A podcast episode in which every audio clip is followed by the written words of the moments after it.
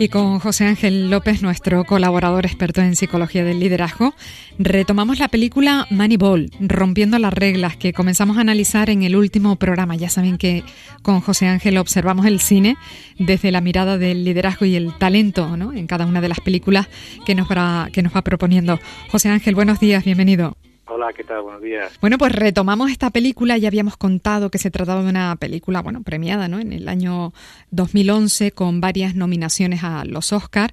Y bueno, ahí nos contaban la historia de un equipo de béisbol con su director general al frente, el director general de los Atléticos de Oakland, y que se hizo famoso gracias al método. Eh, un programa que consiste en construir un equipo competitivo con menos recursos económicos que otros equipos de las grandes ligas y además empleando eh, estadística para organizar y para desarrollar el trabajo de los jugadores. Y el primer fragmento que vamos a escuchar esta mañana forma parte de la conversación que el director general del club mantiene con el entrenador a cuenta de la duración del contrato de este último. No es sencillo hacer lo que hago bajo la sombra de un contrato de un año. Vale, lo comprendo. Sé cómo es eso. Lo sé, sé que lo sabes. Y un contrato de un año significa lo mismo para un entrenador que para un jugador. Indica poca confianza. Y con una temporada de 102 victorias suena raro. Ya entiendo. Pero si pierdes el último partido, a nadie le importa un carajo.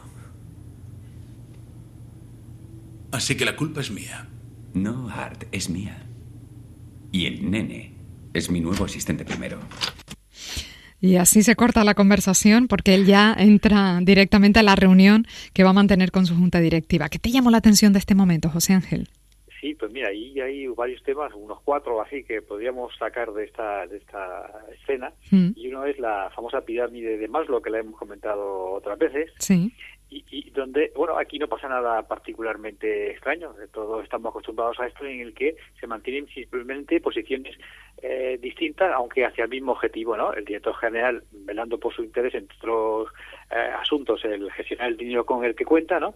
Y el entrenador eh, velando por su interés, que yo quiero que me asegures un contrato más grande, porque eso no solamente me tranquiliza, sino además me da una imagen de confianza frente a los jugadores, ¿no? Que yo necesito para tener autoridad. Y entonces, hasta ahí nada, nada extraño.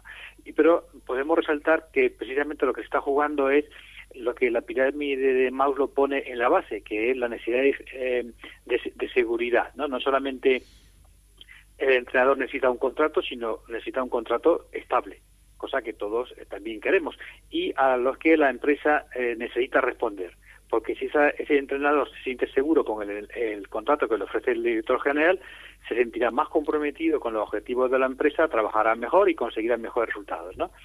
Y ahí el director general eh, hace también ese, ese punto de tener en cuenta las necesidades que tiene el entrenador, aunque él dice, mira, no tengo dinero, no puedo eh, ofrecerte el contrato eh, que tú me pides, ya me gustaría, y entonces haz lo que puedas, ¿no? Eh, y cómo se ve en esta escena esta, este juego de las necesidades de Maslow. De forma que luego el entrenador pueda seguir eh, en lo que estamos hablando, comprometiéndose con el rendimiento del, del equipo, ¿no?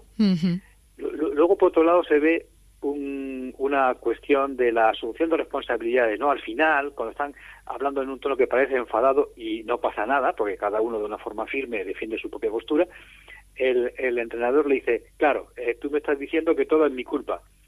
Eh, y el director general dice, no, no, no, yo no estoy diciendo eso, la culpa es mía y por eso, como director general, que yo he visto aquí que hay unos problemas en mi equipo, y por eso estoy tomando eh, medidas. Por ejemplo, contratar a este nuevo asesor, al que respaldo, ¿no? Que dice, que dice al final, mi nuevo asistente, eh, este que pasó antes, este niñato que pasó antes, es mi nuevo asistente primero, como reafirmando la autoridad que delega en él, ¿no? Y al mismo tiempo dice, no, no, en lo que está pasando y mi responsabilidad, yo soy el jefe, yo soy el jefe máximo de este equipo, pero al ser el jefe yo no puedo eh, mirar para otro lado, tengo que tomar soluciones y es lo que estoy haciendo, ¿no? y, y, este, resaltar de nuevo esta situación en la que eh, para trabajar en equipo, y es lo que están haciendo el director general y el entrenador en esta situación, no hace falta necesariamente ser amigos. ¿eh? ahí están en una posición muy enfrentada, muy seria uno del otro. Los dos están trabajando porque el equipo gane, el equipo de béisbol, eh, y, eso es eso es un equipo eh, no hace falta ser amigos, pero podemos trabajar juntos en la misma dirección, en el mismo objetivo, cada uno de una forma asertiva y eh, defendiendo sus propios intereses en beneficio del equipo. Eso me parece también muy interesante resaltar en esa escena. Muy bien. Pues vamos con la segunda de hoy, la segunda escena de hoy. El director general reunido con su directiva y en la búsqueda de nuevos fichajes, nuevos jugadores para el equipo, hace una propuesta que desconcierta. Bueno, que siembra pareceres, ¿no? Que siembra debate. Es que estos tres tíos. Espera, a ver si me aclaro. Lo que pretendes es contratar no a uno, sino a tres jugadores defectuosos para reemplazar a Giambi. ¿Eso dices? ¿No te habrás tragado las chorradas de Bill James? Este es el nuevo rumbo de los seis de Oakland. Somos contadores de cartas en la mesa de Blackjack y vamos a saltar la banca. Ah, no me convence. En serio, chicos, creo que tenemos que tener en cuenta que él es el jefe. No responde ante nadie excepto al dueño y Dios. Y no tiene por qué responder ante nosotros. Nosotros sugerimos y él decide. Mira, me parece muy bien, pero llevamos seis semanas y media trabajando como burros para mejorar este equipo y tú vienes y te cagas encima de todo. Esto no es un debate. Bueno, pues a pesar del debate, el director general hace valer su opinión, ¿no? ¿Cómo te parece que resuelve la discusión? Es algo que, ah, que no nos gusta, ¿verdad? Porque nos gustaría resolver las cosas amables, todos amigos, todos eh, dándonos besitos, pero no, siempre es posible. Y en un equipo de trabajo es normal que haya estas situaciones, sobre todo cuando lo que ha hecho el director general es introducir un cambio radical en la política de, la empresa. Y entonces el director general, como ha pasado aquí, en tiene que tener en cuenta eso. Eso va a levantar mucha resistencia, muchas oposiciones, la gente se va a sentir defraudada y bueno, atiende a esos estados emocionales y al mismo tiempo algo propio del líder se mantiene firme en su decisión que solamente lo pueden tomar los líderes. La decisión siempre está en manos de los líderes, es algo que no se puede delegar, ¿no?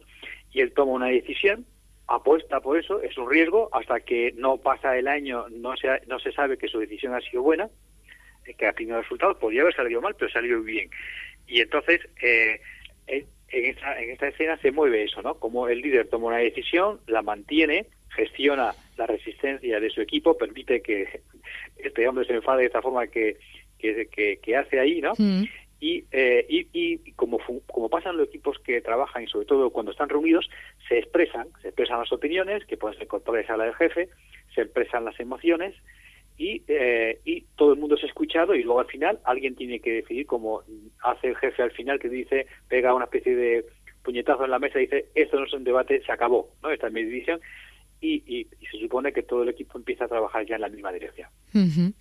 Bueno, pues hoy quisimos abordar estos dos momentos de Moneyball, rompiendo las reglas, pero no lo vamos a dejar ahí, lo retomaremos en el siguiente programa. José Ángel López, muchísimas gracias por el tiempo que nos dedica. Recuerden que José Ángel está a su disposición en su consulta en el Centro de Psicología y Salud de Canarias en la calle Juan Pablo II, número 15, por encima de la Plaza Weiler, en Santa Cruz de Tenerife. Lo dicho, José Ángel, un abrazo, feliz fin de semana. Muchas gracias igualmente. ¿eh? Feliz carnaval a todos también cuando empiece. Gracias igualmente.